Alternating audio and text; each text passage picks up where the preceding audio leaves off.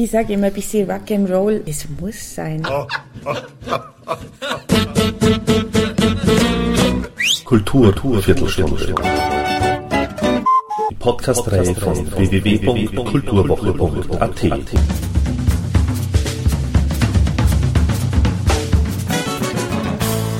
Präsentiert von Manfred Horak. Mina Kreil und die Chris Fillmore Band zaubert mit Feel Me ein grandioses Nachfolgealbum zum hervorragenden Debütalbum Try Me aus dem Hut. Neben zehn Songs aus dem Eigenbau finden sich auch zwei Coverversionen auf dem Album. Come to Mama von Etta James und I Was Made for Loving You von Kiss. Die Erfahrungen seit Veröffentlichung des Debütalbums und die Songs von Feel Me waren der Ausgangspunkt unseres Gesprächs. Wohin uns die Reise aber führte, hört euch am besten gleich mal an und somit Ton ab für Mina. Weil du Business sagst, also besonders in den Musikdingen war jetzt nicht so wahnsinnig viel. Natürlich haben wir uns also weiterentwickelt, definitiv, was mir auch wichtig ist. Aber die meisten Dinge habe ich definitiv im, im Business gelernt. Also so Business-Sachen, Geschäftssachen. Man tendiert ja als Musiker immer dazu, da ein bisschen die Augen davor zu verschließen. Und da habe ich wahnsinnig viele Dinge gelernt und viele Erfahrungen gemacht, wo ich manche mir ersparen hätte können, sage ich jetzt im Nachhinein. Ja, aber es war eine gute Zeit, spannende Zeit, voll viel, wahnsinnig viel los. Wir haben wahnsinnig viel positives Feedback gekriegt für Try Me, für die erste CD. Ich merke jetzt nach zwei Jahren, dass es einfach einfacher wird auch mit dem Booking oder dass jetzt mal Veranstalter zu mir kommen und mich fragen, ob ich bei ihnen spielen möchte. Das hätte es ja vor zwei, drei Jahren nicht gegeben. Es macht es einfacher, definitiv, auf jeden Fall. Die Lieder sozusagen vom, vom neuen Album Filmi, sind die in, dieser, in diesen zwei Jahren entstanden? Na, also bei Filmi, eh, so wie der Titel sagt, geht, ist mir sehr viel darum gegangen, um Filmi, dass man meine Lieder mal spürt oder was der Chris und ich, was die Band verkörpert. Da sind jetzt auch Songs drauf wie Sing Songs for Ecstasy, spielen wir schon sehr, sehr lang. Aber ist noch nie eigentlich wirklich gut aufgenommen worden. Und es sind drei, vier Songs, die sind echt brand new. Die haben wir kaum live gespielt vorher. Also es ist wirklich so eine Mischung. Bei diesem Album haben wir einfach den großen Vorteil gehabt, dass der Chris und ich, wir beide nur, ganz wir beide alleine die Songs ausgewählt haben. Und beim, beim ersten Album war es schon so, dass das Label ein bisschen mitgeredet hat, was gut war. Wir waren ja unerfahren, so was der Markt braucht. Und dieses Mal haben wir uns entschieden, das wollen wir machen. Die Musik klingt sehr erdig, mhm. sagen wir mal so. Mhm. Liegt es einfach in euch sozusagen, dieses Erdige, dieses Grunderdige, dass ihr gar nicht anders könnt, als so zu spielen, wie man es auf dem Album hört? Mir war es total wichtig bei diesem Album jetzt, dass das so live wie möglich klingt. Also ich wollte nicht das x-te sterile Studioalbum produzieren, ganz und gar nicht. Ich glaube schon, dass der Chris und ich sehr erdig und sehr authentisch sind, aber trotzdem, wir haben ganz viele Facetten, also wie es auf dem Album sind.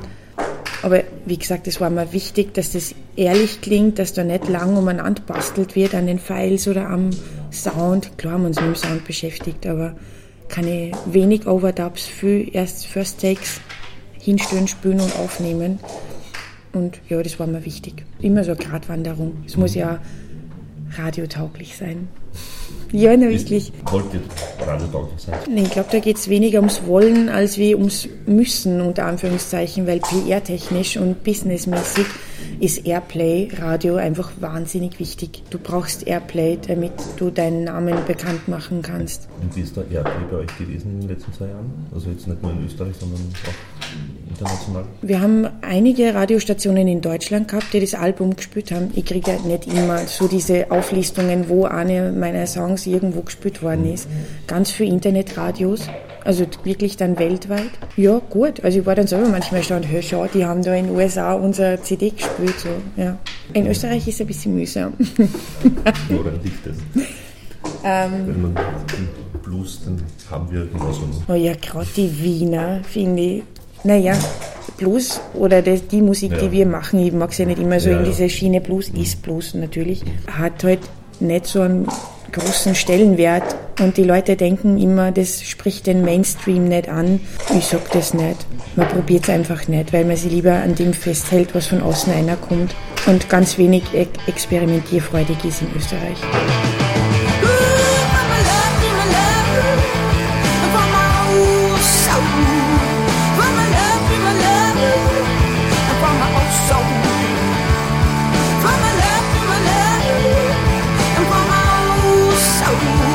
Wir proben ganz wenig.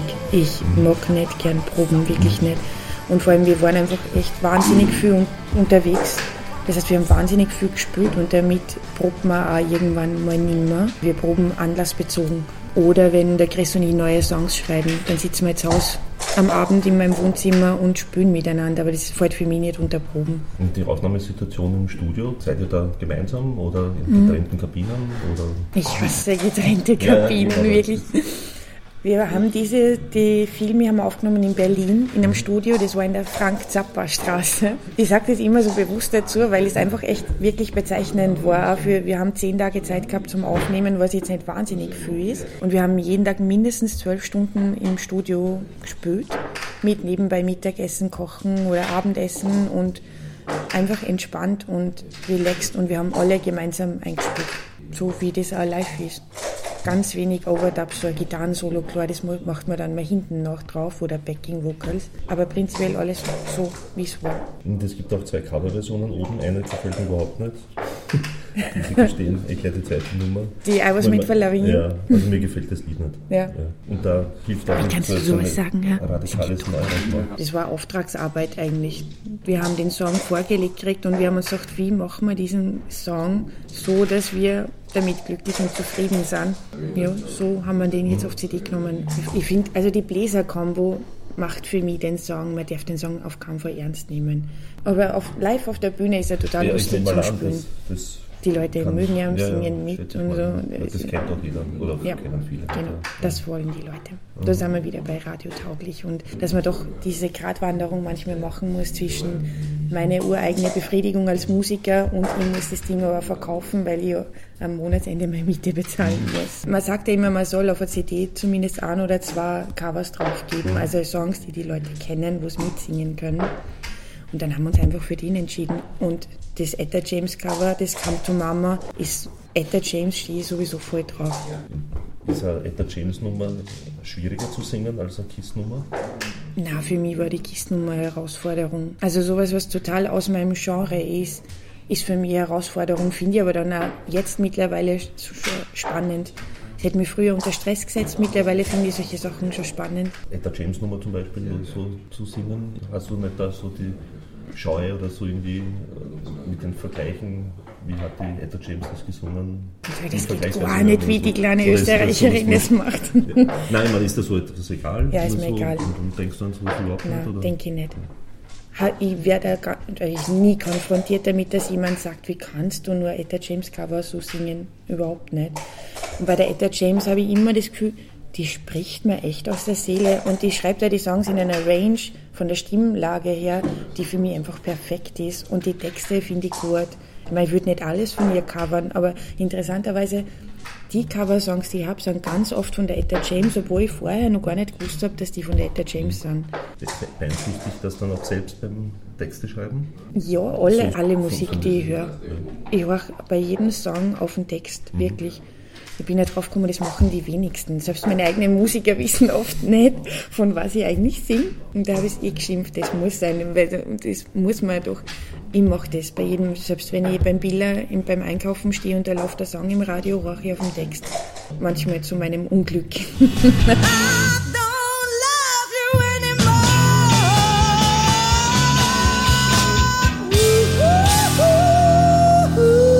ja, ich bin auf jeden Fall Pedantin, mit Sicherheit ein unglaublicher Perfektionist.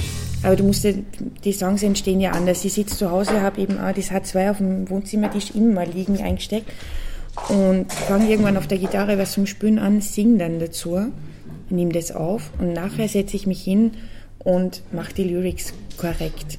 Weil wenn ich so aus mir aussprudelt, ist das natürlich nicht immer 100% so, wie das grammatikalisch für die Puristen richtig wäre. Ja, und so entsteht das.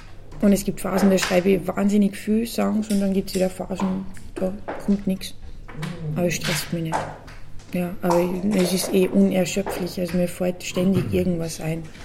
Und das gleiche dann mit dem Chris ab und dann hat der Chris Ideen und dann entsteht was und dann gehen wir zur Band und dann haben die nur Ideen und dann wird der Song geboren. Ich habe die ja lange nicht aufgeschrieben, das muss ich auch sagen, die sind die meisten in meinem Kopf. Ja. Dadurch variieren sie manchmal irgendwo so bei Konzerten.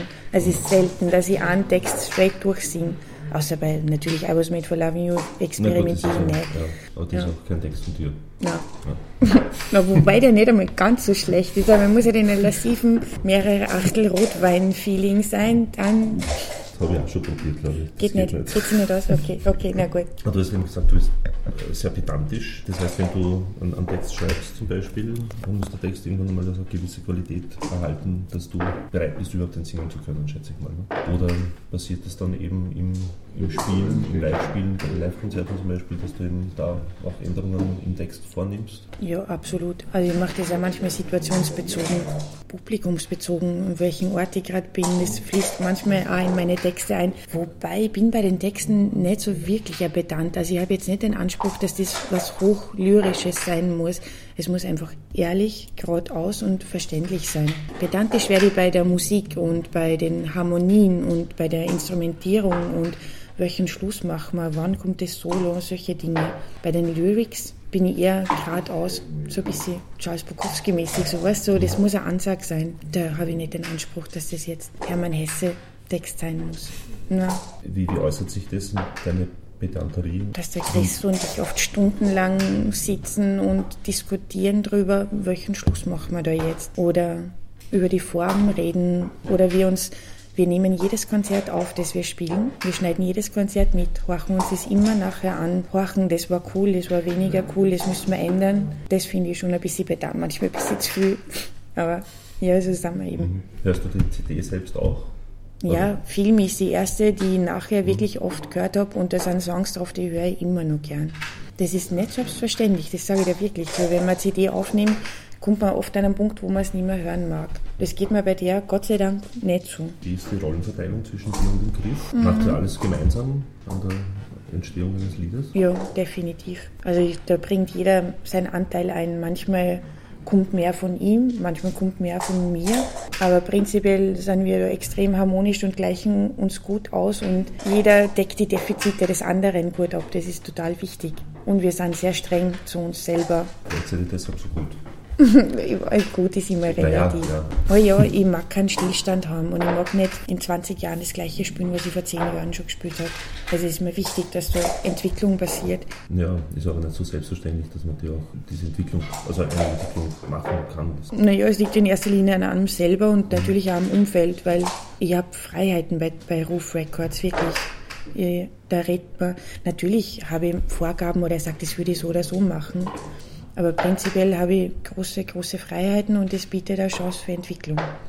Und das ist nicht selbstverständlich von einem Plattenlabel. Das schätze ich schon sehr. Betrachtest du dich oder betrachtet ihr euch in erster Linie als, als Live-Künstler oder welchen Stellenwert hat sozusagen das Album an sich? Weil die CD-Verkäufe sind jetzt nicht mehr so groß wie vor ein paar Jahrzehnten, mm, mm. wenn ein Album rausgekommen ist, hat man halt eine Tour gemacht, damit das Album promotet wird. Und das hat einen anderen Stellenwert gehabt, ein Album mm. heutzutage halt. Also zum Ersten, wir machen das schon also so, man bringt eine CD raus, dadurch ähm, kann man relativ PR mitnehmen und wir machen eine Tour und gehen mit dieser CD auf Tour und verkaufen die auf Tour. Das macht man schon aber der CD-Verkauf ist ein Wahnsinn. Also wir haben von Try Me zwischen 5.000 und 6.000 verkauft und da sind alle vollkommen aus dem Heisel, wie viel das ja. ist. Ich habe mir immer gedacht, das ist nicht viel. Aber es ist viel heutzutage. Mhm. Arg, also, ja. Äh, ich finde das nämlich auch. Also ich ja. habe mir gedacht, naja. Aber ja.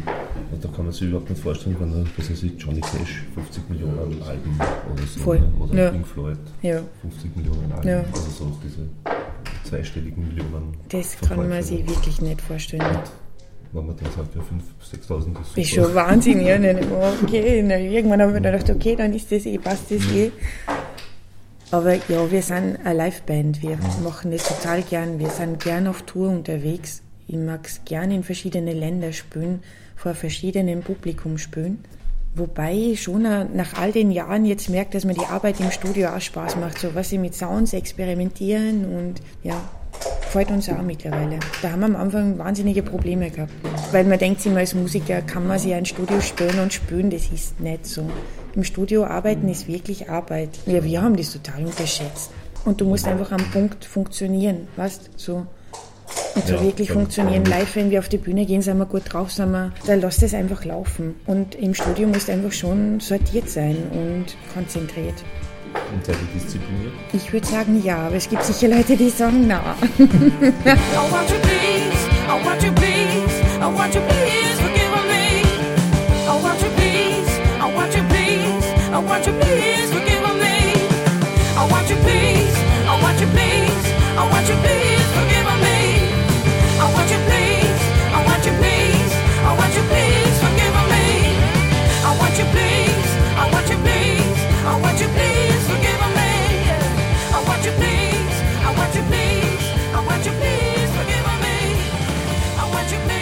Ich sage immer ein bisschen Rock'n'Roll. Ich meine, das muss sein. Drama haben wir eigentlich schon lange nicht mehr gehabt. Das letzte Mal Donauinselfest vor weiß nicht wie viele Jahren, da war ich nicht diszipliniert. Natürlich gehe ich als Musiker nicht vollkommen angesoffen auf die Bühne. Also das haben wir auch gehabt, die Phasen, aber da sind wir diszipliniert. Zu dieser Einsicht zu kommen, sozusagen eine gewisse Disziplin an den Tag zu legen, war einfach oder hat es dann hat es so, so einen Moment gegeben, sozusagen, ja. wo du dich entscheiden konntest sozusagen zwischen. Das war das erste Mal, wo ich 20 Konzerte in Reihe gespielt habe, wo ich nach Konzert Nummer 10 draufgekommen bin ich kann nicht jeden Abend nach dem Konzert bis 5 Uhr früh mit dem Publikum oder mit dem Veranstalter an der Bar sitzen und mich amüsieren. Das geht einfach nicht. Das geht sich körperlich nicht aus. Und da habe ich gemerkt, man muss diszipliniert sein. Ich sollte ein bisschen mehr Sport betreiben, habe ich mir schon gedacht. Aber ich bin ganz faul, da bin ich nicht diszipliniert. Rauchen und, und Gesang, ist das für dich eine Belastung jemals gewesen? Also Musst du da irgendwie besonders auf deine Stimme achten? Oder also machst du da irgendwie so ein Training oder, oder nicht? Bist, du da noch ganz unbekümmert? Habe, glaube ich, wirklich. Was? Du bist nicht jung. Nein, ich bin mehr so jung, echt nicht.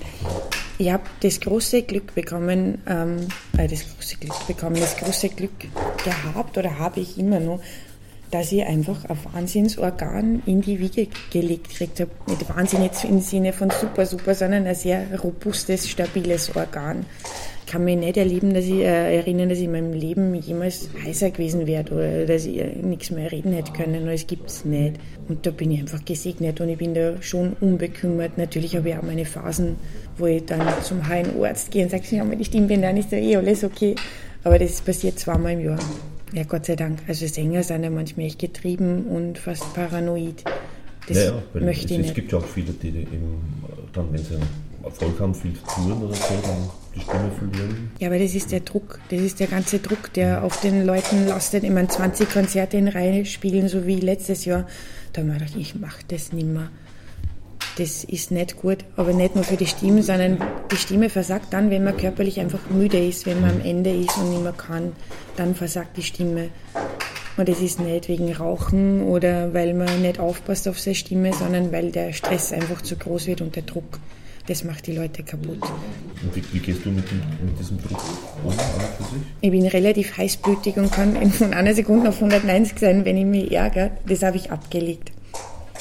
Ja, und ich bin drauf gekommen, dass nicht immer alles sofort sein muss und ja, aber wenn da, also in, wenn, in einer Reihe in 20 Konzerte oder wie auch immer hm. äh, spielt, wie schafft ihr das? Indem ich echt versuche, dass ich ausreichend schlafe im Bus oder dass ich einfach nicht mehr jeden Abend mir die Nacht um die Ohren ja. schlage. Das geht einfach nicht. Aber, aber auch eben so diese Motivation, diesen, diese Energie zu bekommen oder diesen den, den, Spaß zu bekommen, weil ihr habt ja immer ähnliches Repertoire mit den Konzerten. Mm, ja. Äh, dass, dass euch auch nicht langweilig wird in dem Sinne. Oder ja, dass das euch das nicht am, am, Nerv geht, mm. dass ihr jeden Tag dasselbe ja. sozusagen. So das habe ich mir auch gedacht, dass einem das irgendwann am Nerv gehen muss.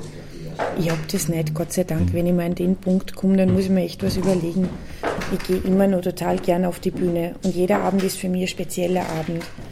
Und sobald wir den ersten Ton spielen, geht es einfach durch mit mir. Da gibt es nur mehr die Musik und mich und meine Band natürlich.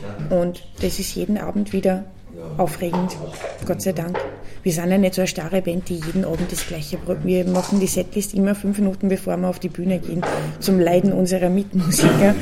Aber wir wollen das. Jetzt ein Stamm wird es geben an den gleichen Liedern halt. Ne? Ja, klar, man hat so sein, schon so, was man, aber die Reihenfolge ja, und wann man was spielt und wie mhm. und wie viel Solos und so, mhm. das ist bei uns total offen. Wird der Tanzer mal gesagt, auch dann, damals gefragt habe, also wie, wie er es geschafft hat, also damals 30 Jahre auf der Bühne zu stehen äh, und weiß ich nicht, wie oft Schau zum Beispiel zu mhm, singen. Ja.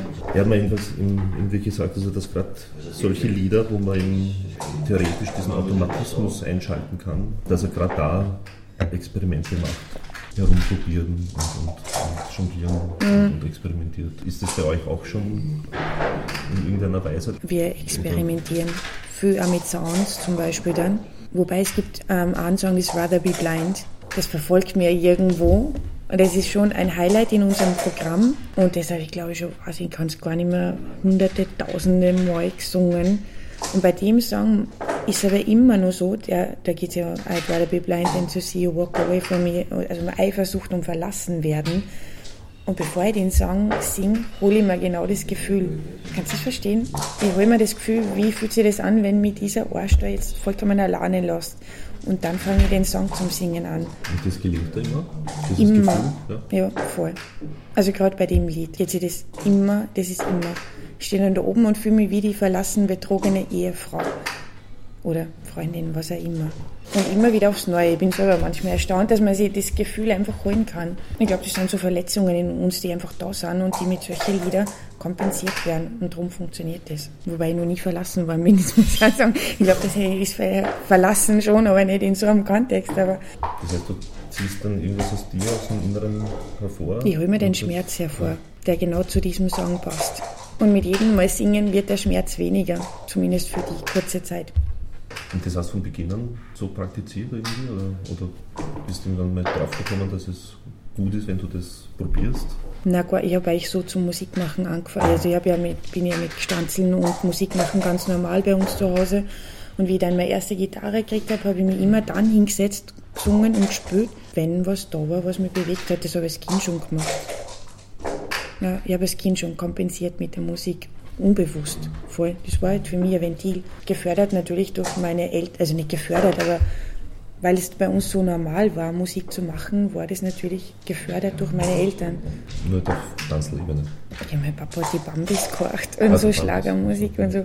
Und Bist mein Stanzeln? Äh, mit der Mama habe ich Stanzeln gesungen, mit meiner Mama und mit der Schwester und mit meinem Opa, mit Zither und ja. Also Hausmusik. Voll. Mhm. Finde ich aber super. Also das war so ein ganz natürlicher Zugang zur Musik, weißt Also Musikschule und Notenlernen war mir fremd. Das glaube ich auch nicht noch. Naja, manchmal denke ich mir schon, dass ganz geschickt wäre. Wenn ich den Bläsersatz schreiben möchte für die Bläser von den Hotbands, dann bereue ich schon manchmal, dass ich es nicht schreiben kann, sondern ihnen nur vorsingen kann. Was, was hältst du davon so prinzipiell, von einer akademischen Musikausbildung? Ich meine, es gibt jetzt auch die Popakademie. Ich finde, dass man Musiktheorie, und ich weiß nicht, ob man auf der Popakademie lernt, wie man sich als Musiker verkaufen kann. Ich finde, man kann es schon lernen, aber es soll Na, nicht... Sollte man, soll man es so lernen? Oder fehlt da nicht zwangsweise die, die Authentizität? Das wäre fast überheblich, das zu sagen. Also ich finde ich so nicht. Ich glaube, dass jeder Mensch aufgrund seiner individuellen Persönlichkeit verschiedene Zugänge hat, wie er sich das erschließen kann. Ich habe den großen Vorteil gehabt, dass das bei mir vollkommen natürlich war.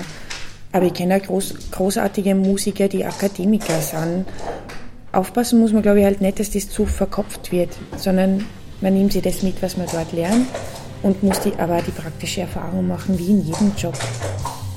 Du studierst ja auch und dann machst die Praxis und dann verbindet sich das und dann ist perfekt eigentlich. Ne? restless night. Like my name is window, I saw this worried. I thought I'd scream, scream.